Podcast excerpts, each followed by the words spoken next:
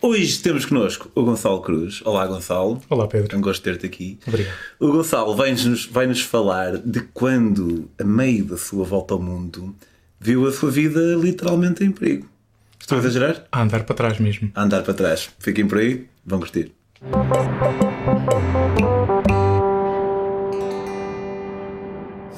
Olá, Gonçalo. Um Olá, prazer após. É um bocado estranho, não é? Porque nos dias que correm, uma pessoa parece que sente um bocado que já se conhece e conhece, apesar de nunca ter estado uh, juntos. Mas já estamos para, para, estar juntos há algum tempo, não era? Pelo menos yeah. desde 2019, algo assim do género. Hum, não, iria, não iria tão para trás, não sei, mas sim, talvez por aí. O Gonçalo, durante ali na, na pandemia, fazias o café da manhã, não era? Café da manhã em viagem, é verdade. Também, estão todos online também? Estão todos online, sim. Facebook e YouTube. Uh, como é que o pessoal encontra? Através do grupo dos viajantes minimalistas? Yeah, tem lá tudo. Não. Eu, por exemplo, fui um dos convidados, então o Gonçalo todos os dias de manhã fazia. Eu, eu fazia um, um programa desse e foi aí que nós nos conhecemos a primeira vez, acho eu, a falar mesmo com, com vós. Sim, aliás, foi até num programa que tu fizeste antes, que era Metamorfose. Rendezvous. Rendezvous. Yeah, yeah, exato, exato, exato. Tu uh, sabes que às vezes as pessoas dizem-me que deram uma volta ao mundo e uh, muitas vezes não foi uma volta literal ao mundo, mas tu deste realmente uma volta ao mundo. E eu dei mesmo uma volta ao mundo. Mas eu acho um bocado estranho porque sendo a Terra plana, não chegaste a um sítio, não chegaste tipo a uma, a uma ponta e tipo, como é que é possível dar a volta ao mundo se a Terra é plana? Boa pergunta. Boa pergunta. Pedro, olha, sabes que uh, até partindo ainda um bocadinho antes disso. Um, isto foi uma viagem que, que eu decidi fazer porque queria mudar muito a minha vida. Ok. Sabes? Queria mudar muito a minha vida, uh, também a parte a nível profissional e, um, e decidi tirar um tempo da minha vida para, para fazer esta viagem. Onde é que estavas? O que é que fazias? Eu trabalhava na Alemanha, vivia na Alemanha durante 8 anos, agora já estou em Portugal. Uh, trabalhava num complexo turístico para. Um, que tinha uma, uma piscina de atrações para, para crianças. Tipo um parque eu, aquático? Tipo um parque aquático, exatamente. Tinha um lago, tinha um parque campismo e eu fazia o trabalho de organização de eventos, festas de anos e tudo mais, aulas de natação para os putos. Um, e foi assim. E gostavas, mas não era. Gostava, mas cheguei a um ponto em que estava estagnado. Quis realizar lá um projeto e o meu chefe ah, pá, não te mexas assim tanto, tens tanto trabalho para aqui, isto não vai me dar nada. Eu disse: pá, pronto, então. Então não te mexas tanto, então vou dar a volta ao mundo. Exatamente. E pronto, e tive mesmo uma conversa com ele e disse-lhe: uh, Eu gosto de estar aqui, mas eu só vivo uma vez. E é nesse sentido que eu tenho mesmo que, que fazer esta viagem por mim.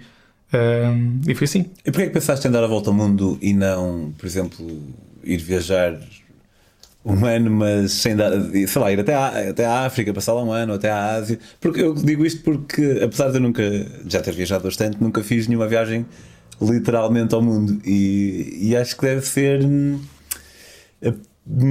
puramente por eh, razões eh, intangíveis e psicológicas. Deve ser fixe a ideia de é pá, daí a volta ao mundo. E obviamente para, para aquelas pessoas que nunca viram isto na vida e sintonizaram e apanharam isto sem querer, eu estava a gozar com a cena da Terra ser plana.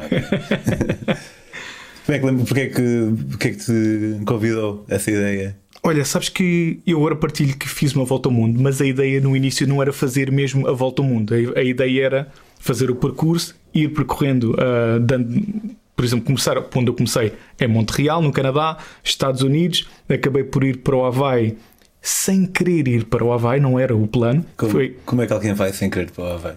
Um, eu estava em Los Angeles e, e, queria chegar a Brisbane, onde eu já tinha um casal português que me iria receber lá. Uh, e os voos eram todos muito caros. Pá, 900 e tal euros. Eu disse, pá, numa volta ao mundo, ou quando tu estás a fazer uma viagem muito grande, tu tens tempo, não tens assim tanto dinheiro. E para mim, pagar 900 e tal euros por um voo era muito dinheiro. Uh, e decidi, através uh, do motor de busca, por exemplo, do Skyscanner, procurar um voo um, de Los Angeles para a Austrália. Já nem queria saber se era para Brisbane. O objetivo era ser o mais barato possível. Depois que é um ponto em que já nem procurava por Los Angeles, Austrália, procurava por Estados, Estados Unidos, Unidos, da América, yeah. Austrália. E encontrei Honolulu, Brisbane. E pá, Brisbane era mesmo o sítio para onde eu queria ir, mas Honolulu, oh, Pedro, nem sequer sabia onde é que era o Honolulu. uh, e de repente veio o voo tipo a 160 e tal euros. Isso é isso mesmo, comprei. O, o, o Honolulu. O Honolulu para Brisbane. Uau, fixe. 160 euros, uma coisa assim. Comprei logo quando eu vou ver. Isto era no meio e assim: pronto, agora eu tenho que, chegar, a, tenho que chegar à ilha. Exatamente. Então, era no meio mesmo, não é? Hum? É mais ou menos no meio do Pacífico. É mesmo no meio do Pacífico e eu, o que é que eu fui fazer a minha vida? Bem, depois, claro, o meu objetivo era agora tenho que chegar à ilha. E encontrei um voo de uh, Los Angeles para uh, Honolulu, para Oahu, e tive que ficar uma semana no Havaí. E custou-me, portanto, o voo depois custou-me 200 euros, mais 160. Fiz esta brincadeira por 360, depois fiz couchsurfing no Havaí. Como é que é o Havaí? Olha, o Havaí é como os Açores. Okay. Para mim, os, os Açores, eu chamo os Açores o Havaí do Atlântico. Pá, é tão bom, é tão diferente do continente dos Estados Unidos da América, desde as pessoas, a hospitalidade, a comida. Hum, é qualquer coisa. Vê água muito mais indígena, uh, sim, indígenas sim. talvez não sejam muito grandes, nativos, nativos. muito grandes, muito fortes. Como se imagina? Como se imagina. Aquele gajo do, do colégio. Exatamente, exatamente, e exatamente isso. Yeah, eles são, achas que eles têm alguma coisa a ver com os Maori da Nova Zelândia? Porque visualmente. Ou visualmente são muito idênticos. Portanto, eu acredito ali que naquela zona do Pacífico, tu, a maior parte, se calhar, da, dos habitantes sejam muito, muito idênticos. E não é extremamente caro, lá vai. Os Estados Unidos no geral, se Não, não, eu não achei. É assim, alojamento achei extremamente caro. Eu, quando estou a fazer uma volta ao mundo, eu fiz, por exemplo, quase seis meses in a row of, de, de couchsurfing. Pá, em que eu tinha o conceito muito de cozinhar comida portuguesa em troca por alojamento. Também tive a cena de trocar um corte de cabelo por um arroz de marisco.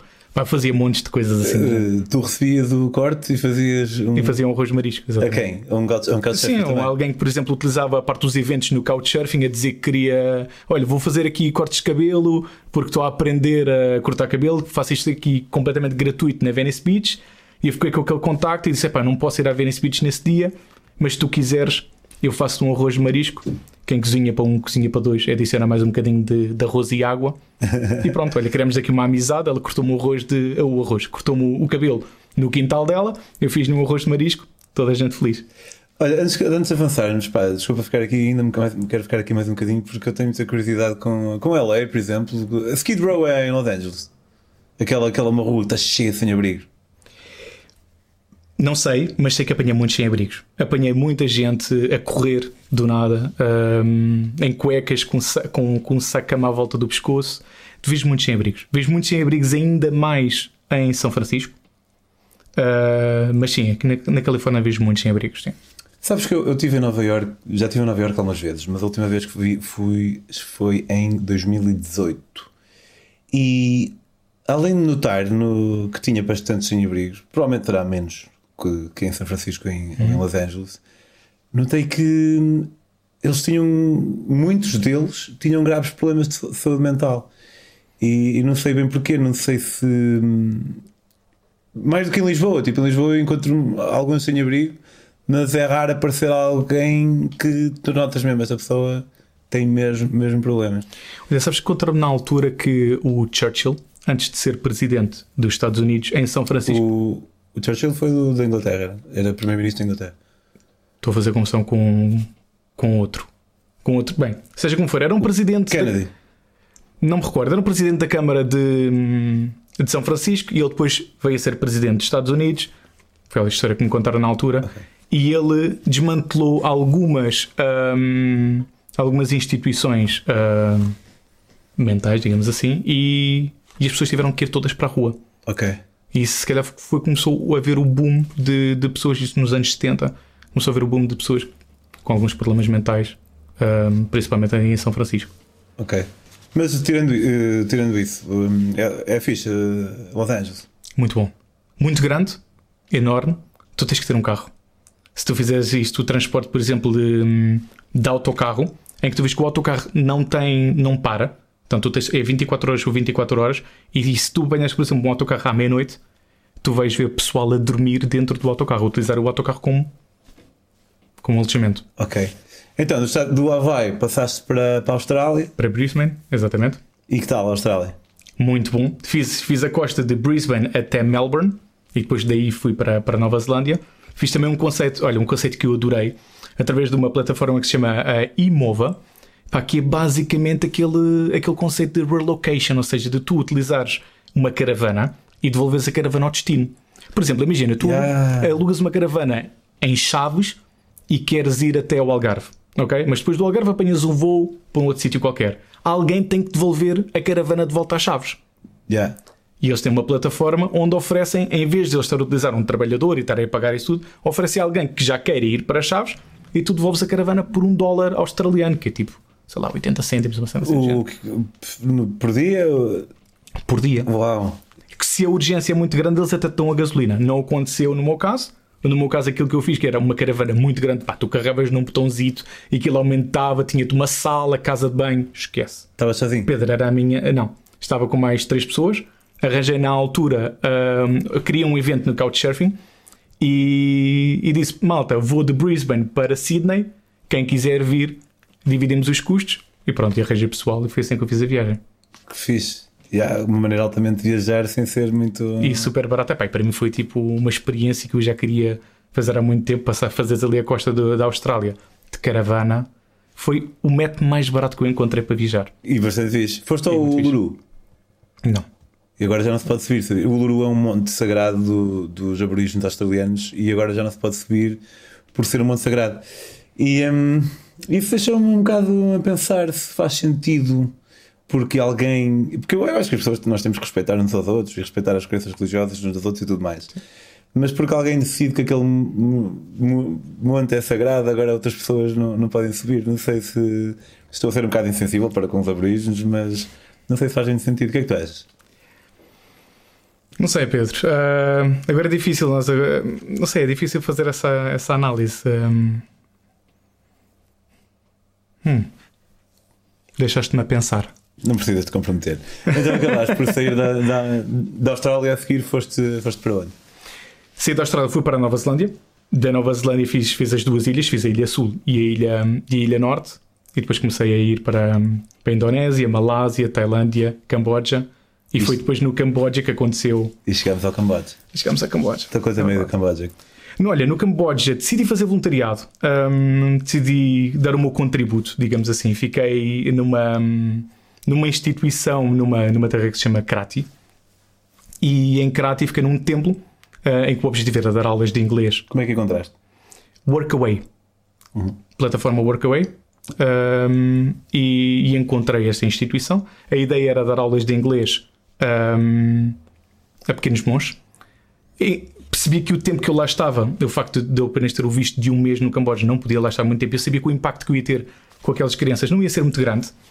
E, e percebi que as condições do templo eram muito más. Ou seja, havia, eu estava a dar aulas de inglês ao lado de um porco, plástico por todo lado. E eu depois percebi, ok, eu não vou conseguir criar um impacto aqui, pelo menos na- nas aulas de inglês, ah, aos, a, a estes pequenos monges, mas quero pelo menos mostrar que as condições que eles terão para o ensino têm que ser completamente diferentes. E, e o caso de nós termos que limpar o lixo por completo era uma delas. Não há reciclagem, pelo menos naquela, naquela instituição ou na, naquela cidade.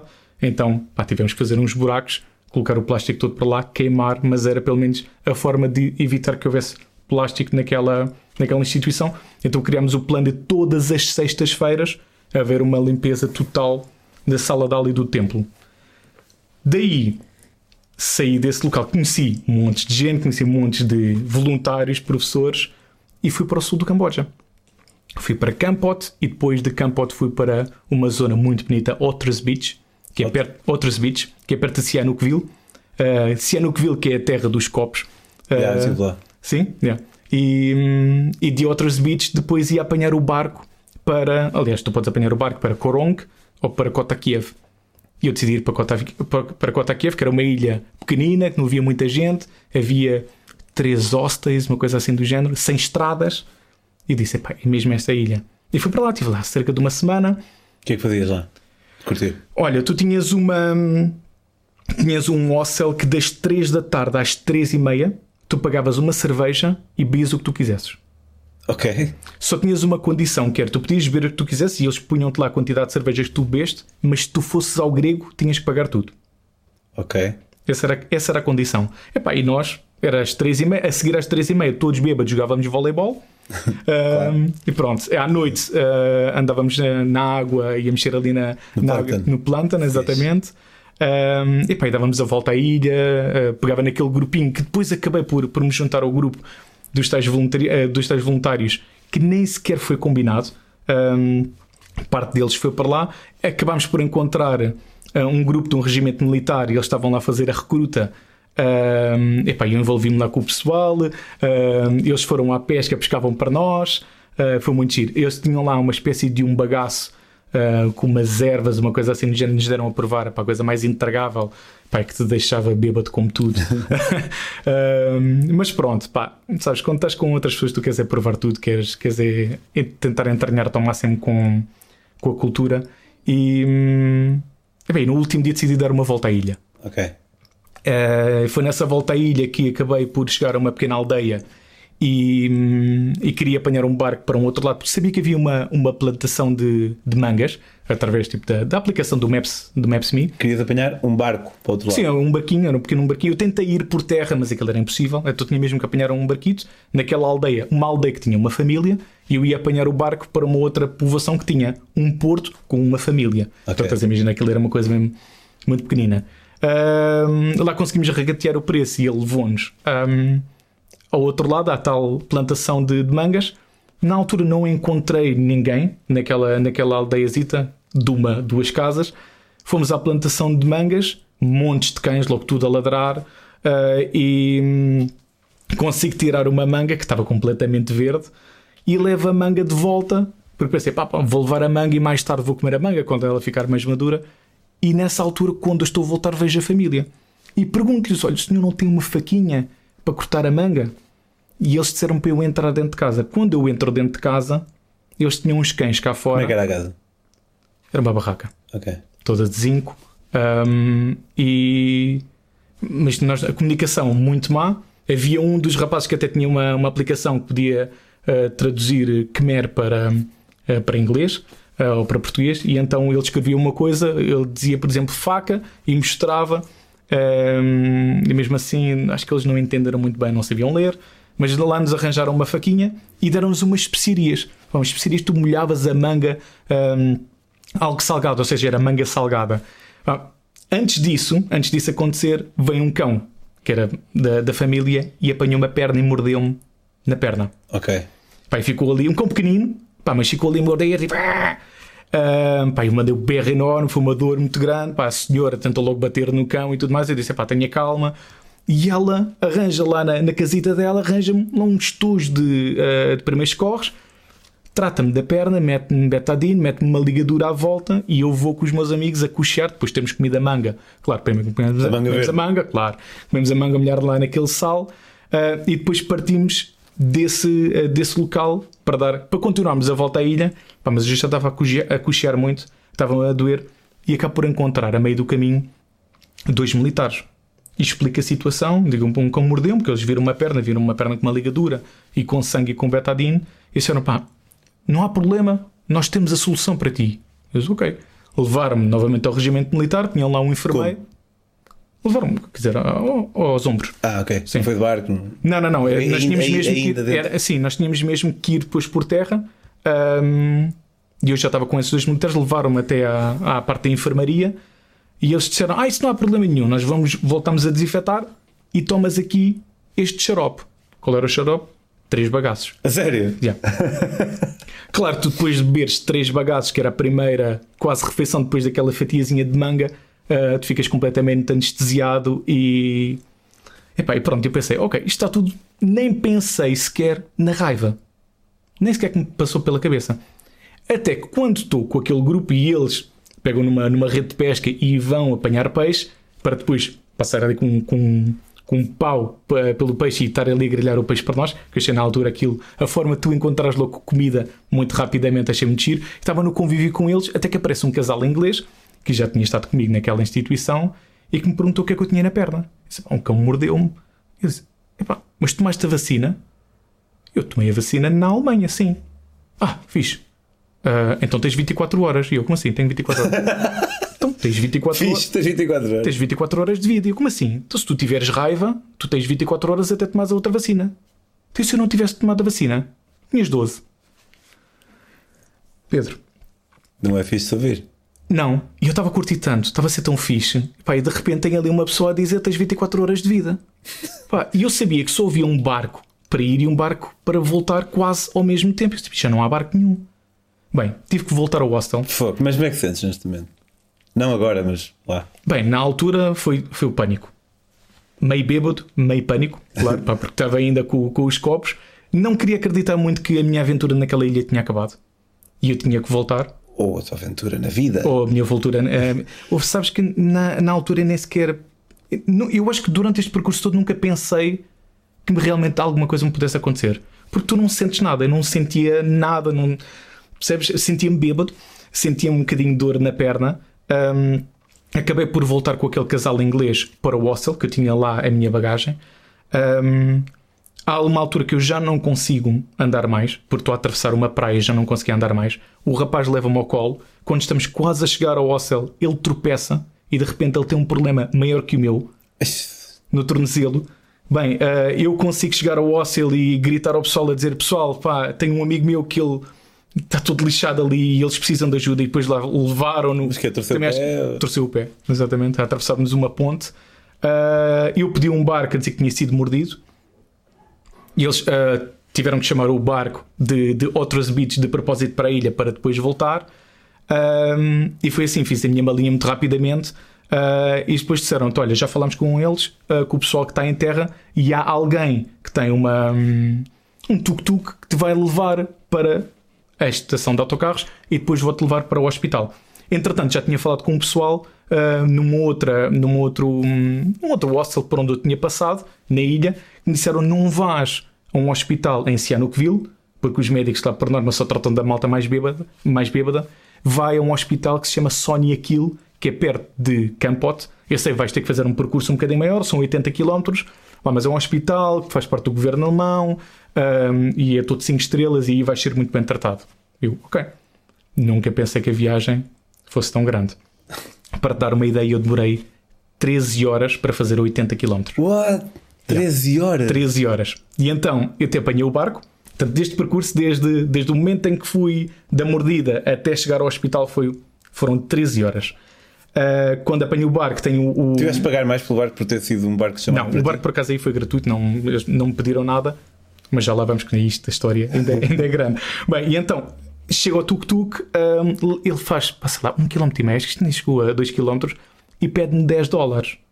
Eu disse, "Oh, amigo, eu estou com esta situação, está-me a pedir 10 dólares, eu não tenho, não tenho muito dinheiro. Epá, e ele quer-me dar porrada. Porque eu não queria estar a dar. Porque eu disse, "Epá, vamos tentar negociar isto, para fazer aqui um quilómetro, quase que eu fazia isto a pé. Ele estava só a aproveitar. Ele estava-se a aproveitar um bocadinho. Mas pronto, eu sei Um que. bocadinho, boé.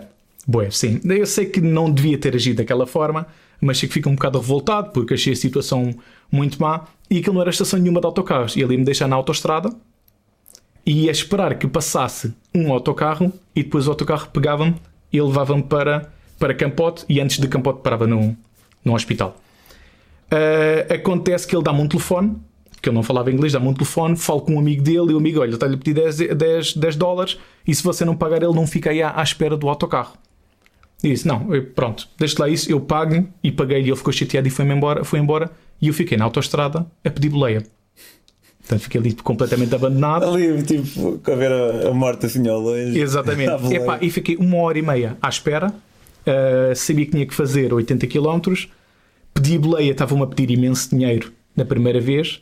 À segunda pediram 30 dólares e eu disse: epá, não, 30 dólares é muito. Prefiro morrer. Eu, nunca pensei que pudesse morrer. Nunca tive aquela cena de. Ela disse-me aquilo. Mas é sei se- verdade, isso é raiva. A raiva pode É ser verdade. fatal mesmo. É verdade. Pode ser, podia era não ter raiva. Isso é Podia era não ter raiva, mas é Mas aquela. mesmo assim, mas, nu- nem mas que seja nunca sabes. 10% de probabilidade. é- Mas sabes, como ela me disse 24 horas, eu pensei, se não aceitar este, eu tenho tempo. Até lá para 80 km eu tenho tempo. Ah, e então eu decidi, re- rejeitei aquele, mas depois o carro voltou para trás e disse: Anda, mas se tu quiseres vir, é no porta-bagagens. E eu, está tudo. Pronto, fui no porta-bagagens, éramos sete. O porta-bagagens era um homenzito que estava a segurar no porta-bagagens e eu estava lá. Portanto, que o porta-bagagens estava. Ele estava- ele tem uma espécie de um pau a, a segurar o porta-bagagens. E ele estava lá agarrado ao porta-bagagens, eu também, ainda consegui fazer um vídeo a mostrar a, a cena para, para o pessoal e estava todo contente com, com a ideia de, claro, que se eu tivesse um acidente desaparecia, mas fiz 40 km do caminho e chegamos a uma bifurcação e ele diz: Amigo, hospital por ali, eu vou por ali. Ah, aquilo era uma espécie de um táxi, portanto ele ia apanhando pessoal, ia dando boleia às pessoas e as pessoas iam pagando um bocadito. E eu disse: Não, mas nós combinámos ir até o hospital. Ele disse: Não, não, não, eu por ali, hospital por ali. Eu disse: Mas amigo, só lhe vou pagar se você me levar ao hospital, foi isso que nós combinámos.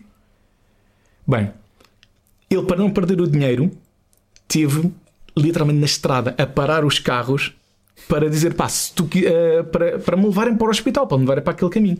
Pá, nenhum carro parava até que houve um, passado para aqui, mais uma hora e tal, em que, uh, em que houve um caminhão de mangas que ia para o Vietnã. Cara das mangas. E ele Olha, disse se fosse olha, as mangas, não estava ali naquela situação. eu, a sério, porcaria das mangas. Uh, se não fosse aquele caminhão, pá, eu estava feito. Bem, ele disse-me: Olha, podes ir no caminhão. Onde é que eu ia no caminhão? Na parte de trás, com dois vietnamitas e cheio de mangas. Meto-me a mochila para lá, deito-me no meio das mangas e faço o caminho que era mais cerca de 40 km. Nos 40 km, Pedro, apanhei a maior chuvada da minha vida. Eu não te consigo descrever. Eu não consigo descrever o que é que, o que, é que aconteceu. Pá, Vai mal a pior. Pá, tu imagina o que é que é a versão duche, mas tipo incêndio. Estás a ver? Tipo, uma coisa. E não, pá, chovia, chovia, chovia. Pá, eu tenho dois A vietnamitas. tua mochila toda molhada. A minha mochila, mais do que isso, o meu equipamento tinha o meu computador e tinha a minha câmara fotográfica. E na altura isso era o meu maior medo.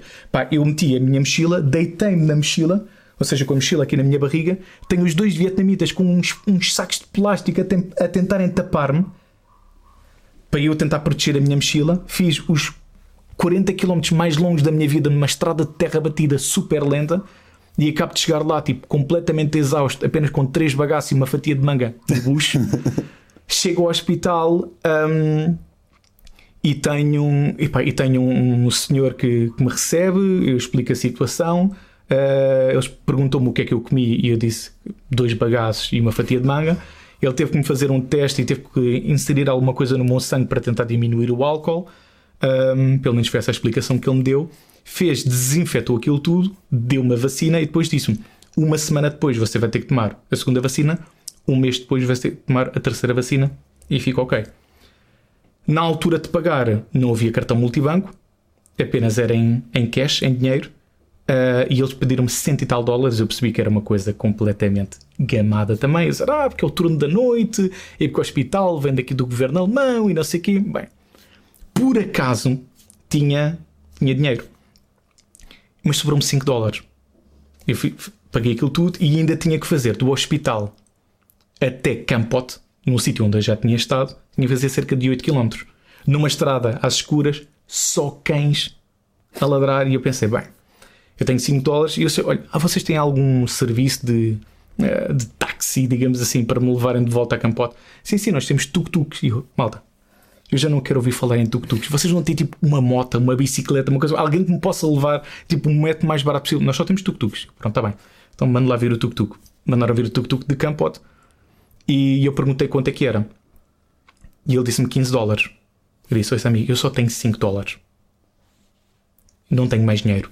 Ahm, E eu vou-te explicar a situação. Aconteceu-me isto, isto, isto, isto, isto. E eu pensei, depois disto tudo. E o senhor até estava com uma cara de compreensível. Eu pensei, pronto, ele vai aceitar os 5 dólares. Eu disse: Eu já eu depois da campote, depois logo arranjo uma forma de, de levantar dinheiro para, para dormir no, no hostel.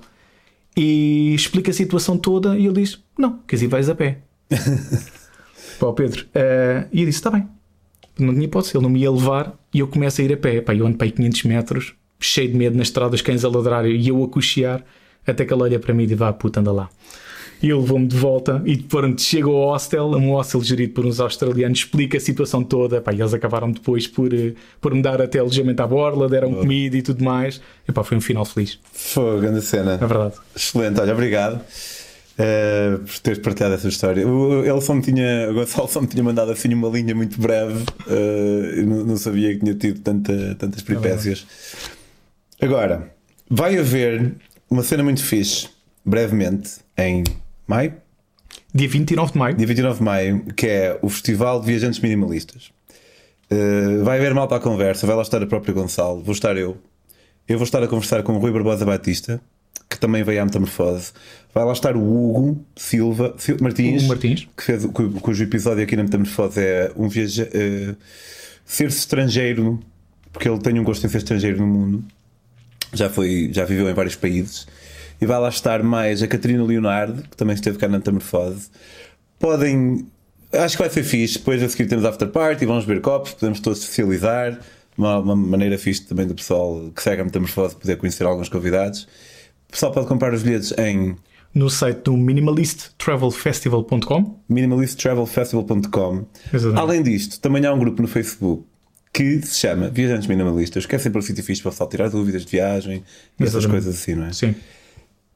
O Gonçalo é também mentor de um projeto que é o da Travel Toolkit. Que, e assim, aí sim no Instagram há uma página, não é? Sim, no Instagram tem uma página, tem também no Facebook. The Sim. Travel Toolkit é, como o próprio nome indica, um, um kitzinho de viagem eh, minimalista, onde tem um bocadinho de tudo o que é necessário, desde escova de dentes, copinhos, toalhas, redes, para, sacos para roupa suja e tudo mais. Espreitem, é uma cena que, que vos poderá ser útil.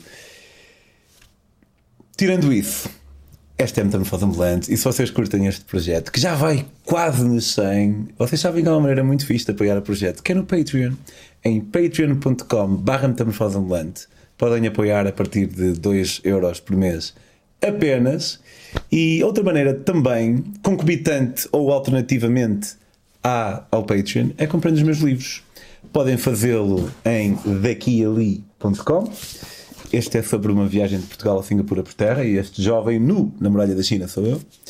Este é sobre uma viagem de bicicleta de Portugal à África do Sul e este jovem todo marado sou eu também. E este é sobre uma viagem de Panamá ao México à boleia. Em que sim, este também sou eu. Oh Pedro, mas tu metes sempre a ti próprio nas, nos capas dos teus livros. Os livros são meus, faço o que eu quiser.